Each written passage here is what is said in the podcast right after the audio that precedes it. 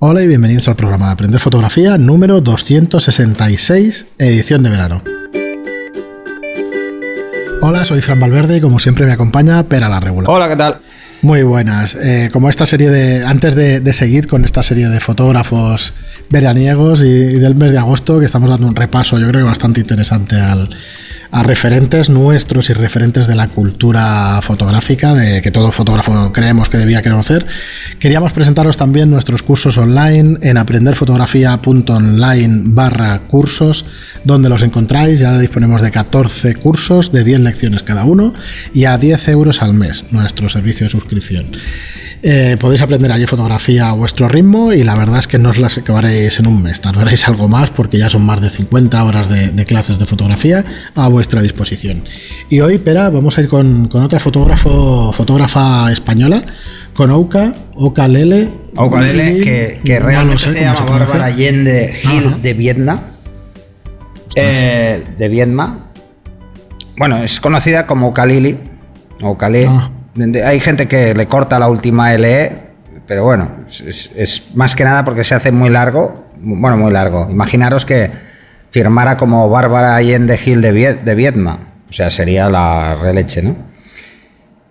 Bueno, pues, pues eh, de Ucalili, deciros que es Premio Nacional de Fotografía, que parece ya una norma en los que mm. estábamos hablando, que fue una de las protagonistas de la movida madrileña, hizo muchísimas fotos y que tiene como peculiaridad que, que bueno, retoca algunas de sus fotografías eh, con acuarela.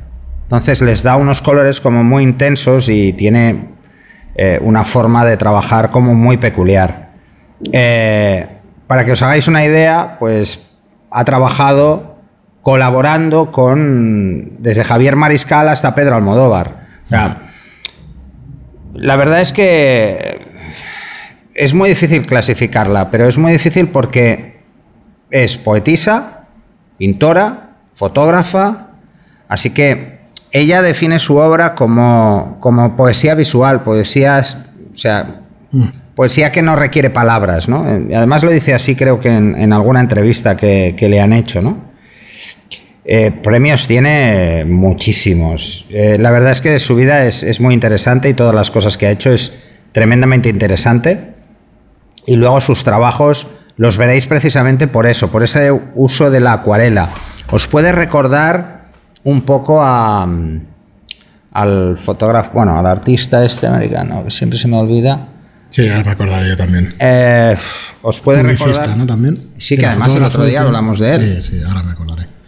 Al Andy Warhol. Eh, efectivamente. Os puede recordar a Andy Warhol en algunos retratos coloridos después mm.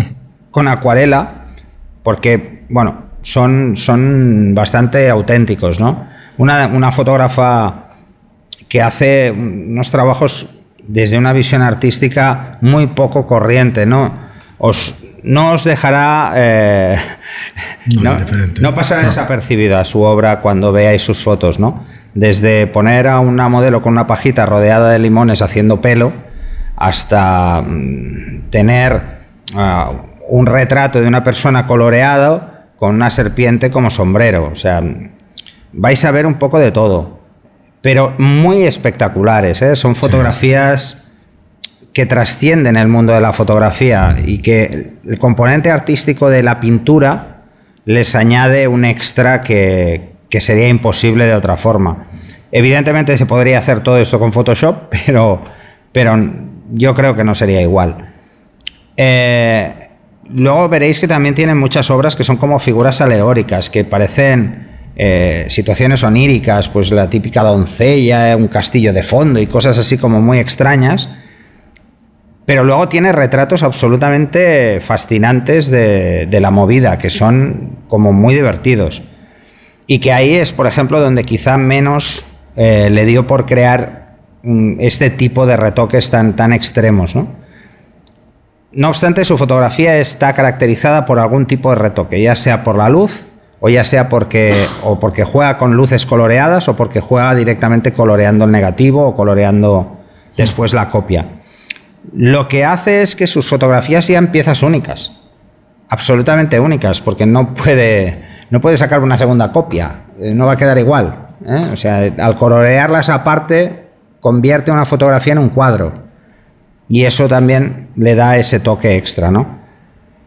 Eh, la verdad es que yo creo que lo mejor es ver sus fotos, ¿eh? porque intentar explicarlas es muy complicado. Hmm. Y es muy complicado porque realmente no son nada típicas. Es, las veréis más como cuadros que como fotografías. Y el componente de, poeta, ¿no? por decirlo de alguna forma, es ese, esas ideas que subyacen de ver una foto. Y entonces es muy difícil que os lo pueda explicar porque supongo que cada uno le vamos a ver de una forma totalmente diferente. Sí, a cada uno nos evoca una cosa distinta. ¿eh? puede evocar cosas muy diferentes. Estoy viendo este arco con una, con una mujer que parece que le hayan traspasado con una flecha, pero la flecha está traspasando pues, pues algo que tiene en un plato, bueno, una cosa... Y luego me, sorprende, me sorprende algunos, eh, algunos autorretratos. Que son muy buenos, incluso algunos que son, hoy en día probablemente no se podrían publicar porque te denunciarían. Y es haciendo como de virgen, ¿no? Con un niño encima. O sea, esto hoy en día. Aparte de que, si no recuerdo mal, ha escrito bastantes tutoriales. O sea, ha hecho como mucho trabajo divulgativo sobre, de técnicas que ella utiliza. Así que es interesante conocer su trabajo. Eh, por muchas, la estética me recuerda muchísimo a lo que decías de Almodóvar, pero muchísimo, muchísimo. Sí, sí, sí, sí, Yo creo que además las películas se han influenciado mutuamente. No sé quién ha sido antes, si el huevo o la gallina, pero mm. que las influencias existen está clarísimo, muy claro, ¿eh? Y bueno, diferente, diferente por más. Eh, además es recurrente la idea de poner como sombrero pulpos en la cabeza pero absolutamente recurrente. Pulpos y de todo, ¿eh? Veo libros, veo ventiladores, o sea... No, no, cualquier cosa en la cabeza. O sea, no, no le vale con, una imagen normal, un retrato que no tenga nada. Algo hay que meter en la cabeza. O pelos enormes, o, pulpos, o ventiladores, o... O limones, como decía al principio, o sea, cosas bastante, bastante heavies. Eh, no, no, es que, no me quiero enrollar más con, esta autora porque sencillamente yo creo que mm, donde vais a ver realmente si os gusta o no os gusta y dónde está todo el peso de su obra es viéndola. Mm. Así que poco más os puedo decir. Pues hasta aquí la autora de hoy, la fotógrafo de hoy.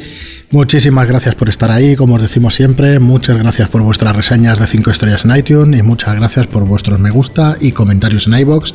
Y nos escuchamos o vemos la, en el próximo programa. Hasta luego. Hasta el siguiente.